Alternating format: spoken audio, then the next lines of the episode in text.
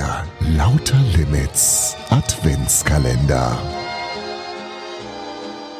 Und heute machen wir das sechste Türchen auf. Es ist Nikolaustag, 6.12. und das an einem Freitag. Ähm, und als kleines Geschenk von mir an dich gibt's heute zwei Kapitel von ähm, Lakritz in Lappland. Geschrieben von, wie heißt die Frau? Susanne Finken. Ähm, viel Spaß dabei. Lakritz in Lappland.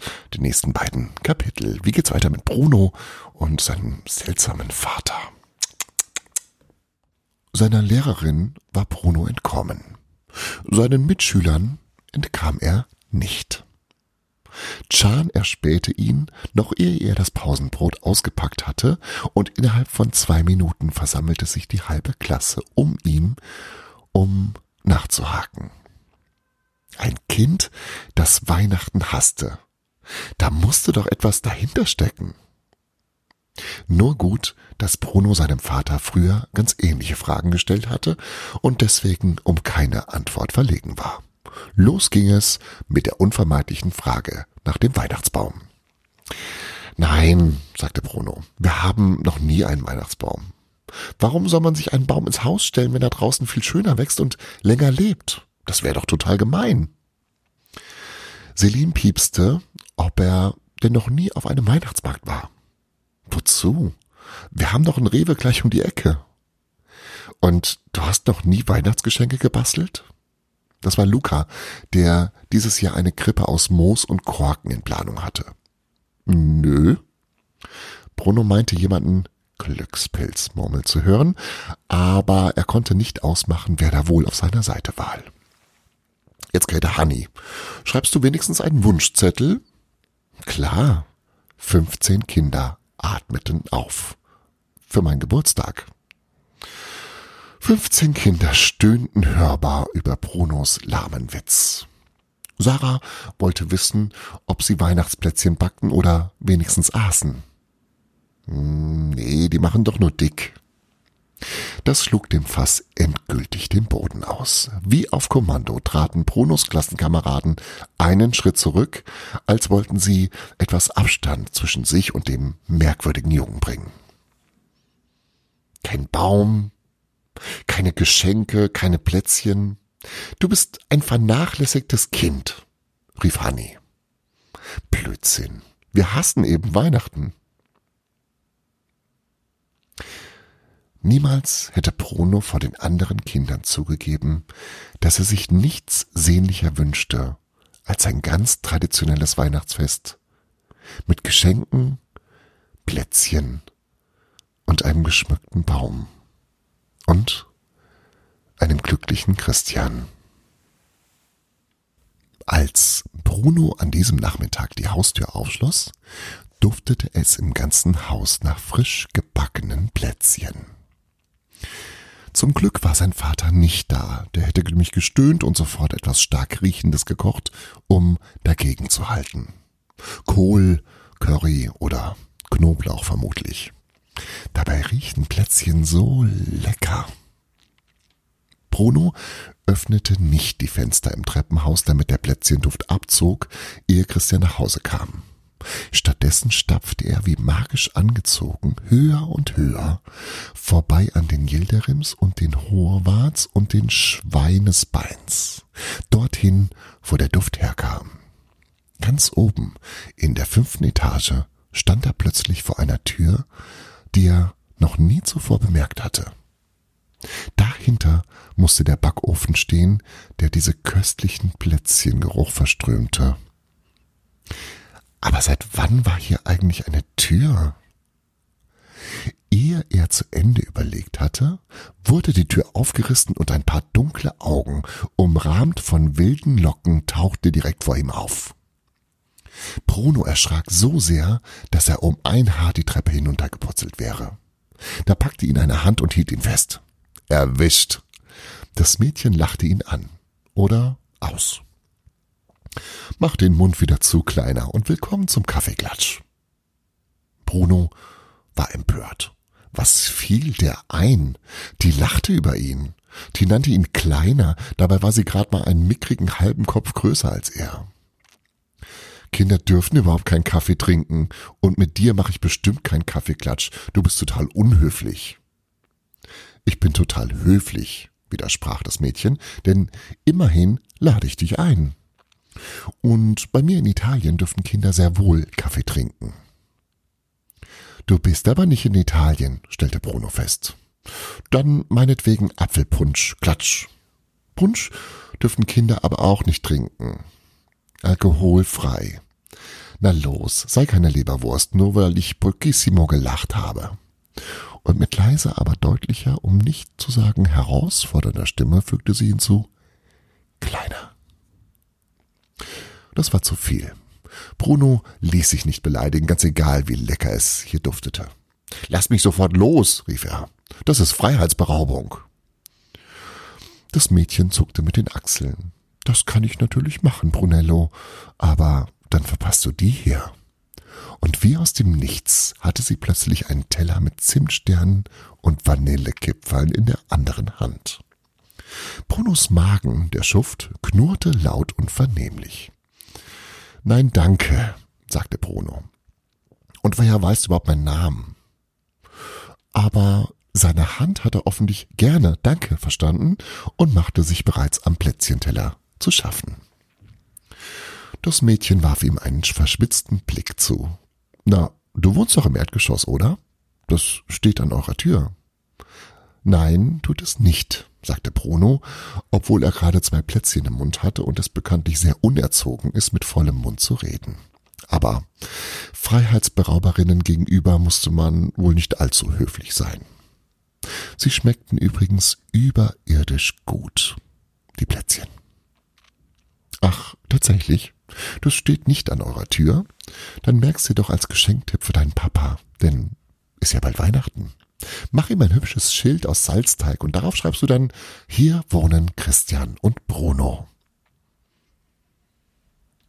Jetzt wurde es Bruno ein bisschen unheimlich. Die wusste sogar, wie sein Vater hieß. Hm. Wie heißt du eigentlich? fragte er mit einem Stirnrunzeln. Ich heiße Belana. Belana wie Befana. Ist beides italienisch. Und seit wann wohnt ihr hier? Ich habe dich noch nie gesehen. Och, wir sind viel unterwegs.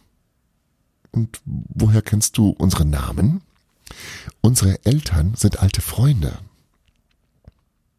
An dieser Stelle sollte man erwähnen, dass Christian nie über seine Vergangenheit sprach. Weder über seine Kindheit oder seine Eltern noch über seine Freunde, die er gehabt oder Streiche, die er gespielt hatte. Bruno wusste nichts vor der Zeit, bevor sein Vater sein Vater war. Sonst wäre er natürlich nie mit Belana mitgegangen. Man geht nicht zu Fremden in die Wohnung. Das war ihm bekannt. Aber er war so neugierig darauf, etwas über seinen Vater zu erfahren, dass er sich von Belana und den Zimtsternen in ihre Wohnhöhle locken ließ. Jawohl, eine Wohnhöhle, mitten in einem ganz normalen Wohnhaus. Die Deckenlichter sahen aus wie der Nachthimmel in einem Planetarium und irgendwo im Raum musste mindestens ein Dutzend Spieluhren versteckt sein. Alle spielten gleichzeitig zarte Weihnachtsmelodien. Es war ein ziemlich anstrengendes Durcheinander. Belana empfand das wohl genauso, denn sie klatschte kurz in die Hände und die Musik verstummte. Mach's dir gemütlich. Sie schob Bruno zu einem riesigen blauen Ohrensessel. Den Plätzchenteller stellte sie in bequeme Reichweite direkt auf die breite Armlehne und ließ sich auf das Sofa gegenüber plumpsen. Also, Brunello, meine Mama und dein Papa haben früher zusammen gespielt. Was? Mein Vater hatte in Italien gewohnt? Waren sie auf derselben Schule? Nein, sie haben sich nur ab und zu gesehen, am Nordpol. Bruno warf ihr einen strengen Blick zu. Willst du mich auf den Arm nehmen? In gespieltem Entsetzen riss Belana die Augen auf. Dich auf den Arm nehmen, Bruno. Du bist mir viel zu schwer mit all den Blick, äh, Keksen im Bauch. Bruno lief rot an. Er hatte wirklich sehr viele Kekse in sehr kurzer Zeit vertilgt. Und der Teller wurde kein bisschen leerer, obwohl er die ganze Zeit zugriff. In dieser Höhle war einiges seltsam. Jetzt beispielsweise stand plötzlich eine Tasse Apfelpunsch neben dem Plätzchen, dabei hatte sich Belana nicht vom Sofa gerührt. Aber dass sein Vater jemals am Nordpol gewesen sein sollte, das konnte Bruno nicht glauben. Am Nordpol sind doch nur Eisbären und Forscher, sagte er. Hm, und der Weihnachtsmann. Bruno schnaubte. Sehr witzig. Nicht zu vergessen das Christkind, die Weihnachtswichtel und Rudolf das Rentier. Naja, der ist ehrlich gesagt untergetaucht, entgegnete Belana. Also, aber theoretisch. Hm.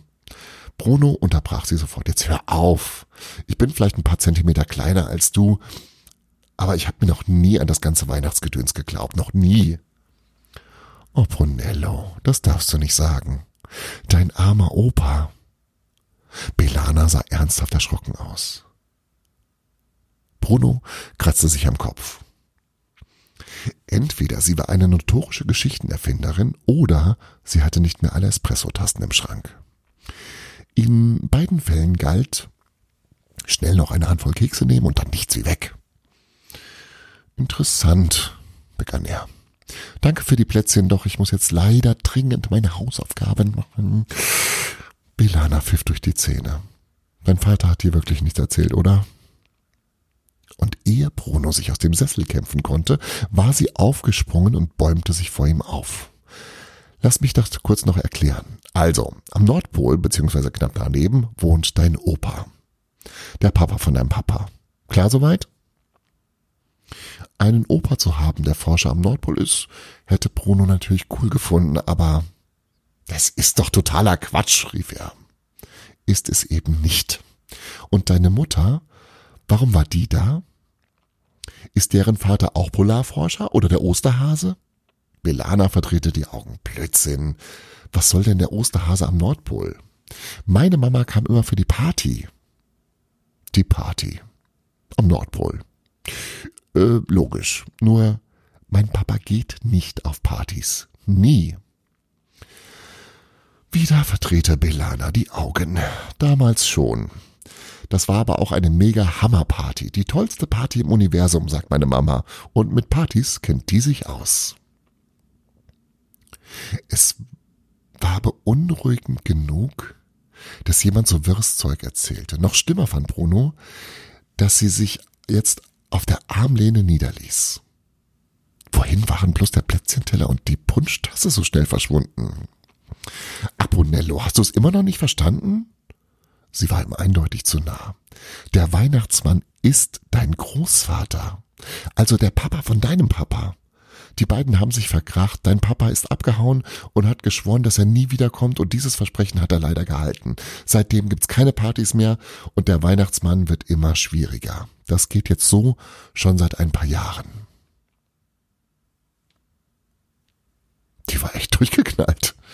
Bloß nichts anmerken lassen. Nicht, dass sie sich noch aufregte und ihn kratzte oder biss. Konstruktive Vorschläge machen, riet Frau Linke immer. Hm, macht doch eure eigene Party, schlug er vor. Wir wollen aber die Party vom Weihnachtsmann wieder haben. Das haben wir verdient für den ganzen Stress und die Arbeit mit Weihnachten. Capito? Ähm, ja. Du solltest es aufschreiben. Ernsthaft, so eine fantasievolle Geschichte. Das wäre ein tolles Weihnachtsgeschenk für deine Eltern. Und ich muss jetzt wirklich an meine Hausaufgaben. Belana gab sich noch nicht geschlagen. Ich kann's beweisen. Lass uns kurz hinfahren. Bruno schüttelte den Kopf, während er sich auf den Sessel kämpfte. Dann morgen?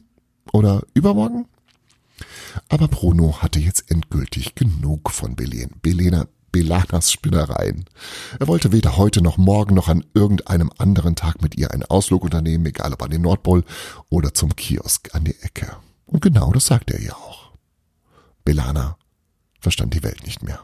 Brunello, überleg doch mal, wie doof das ist, dass der Sohn vom Weihnachtsmann nichts mehr von Weihnachten wissen will. Da muss man doch was unternehmen.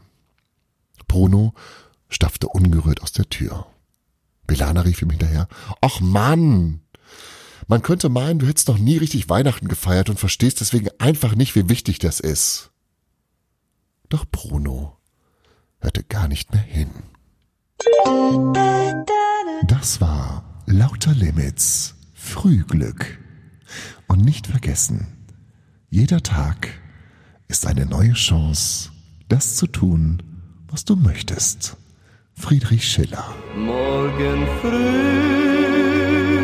wenn Gott will, wirst du wieder.